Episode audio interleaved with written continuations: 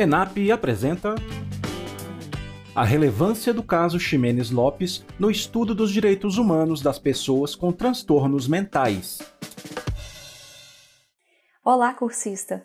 Eu sou a Ana Raquel Menezes, especialista em direitos humanos, e hoje eu vou falar sobre o caso Ximenes Lopes versus Brasil e a sua relevância no estudo dos direitos humanos das pessoas com transtornos mentais.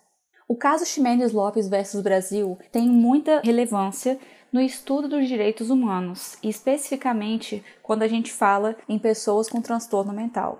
Essa foi a primeira vez que o tribunal teve a oportunidade de se pronunciar sobre a violação dos direitos humanos de uma pessoa com transtorno mental. Isso quer dizer que a Corte Interamericana nunca tinha falado sobre esse tema antes do caso Ximenes Lopes. Foi por meio do caso Ximenes Lopes versus Brasil que o Estado brasileiro foi condenado pela primeira vez internacionalmente por violações de direitos humanos.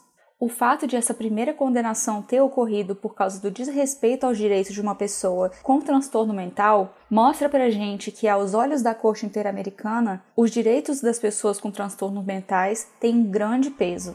E também nos mostra que é inadmissível que esses direitos sejam violados.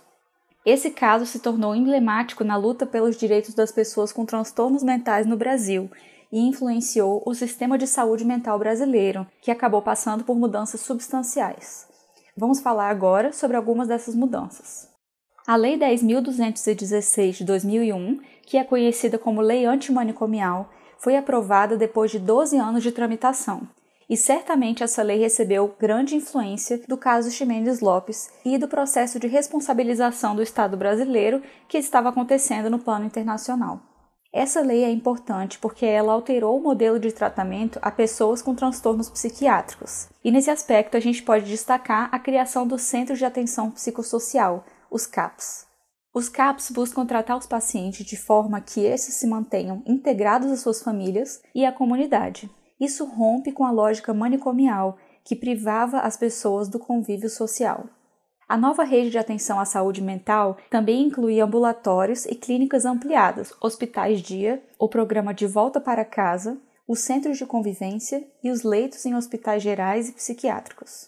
Essas mudanças no tratamento à saúde mental no Brasil colocam em prática algumas recomendações de órgãos internacionais que falam sobre inserir as pessoas com transtorno mental sob cuidados em saúde na comunidade, sem deixá-las afastadas de seus familiares e redes de apoio emocional.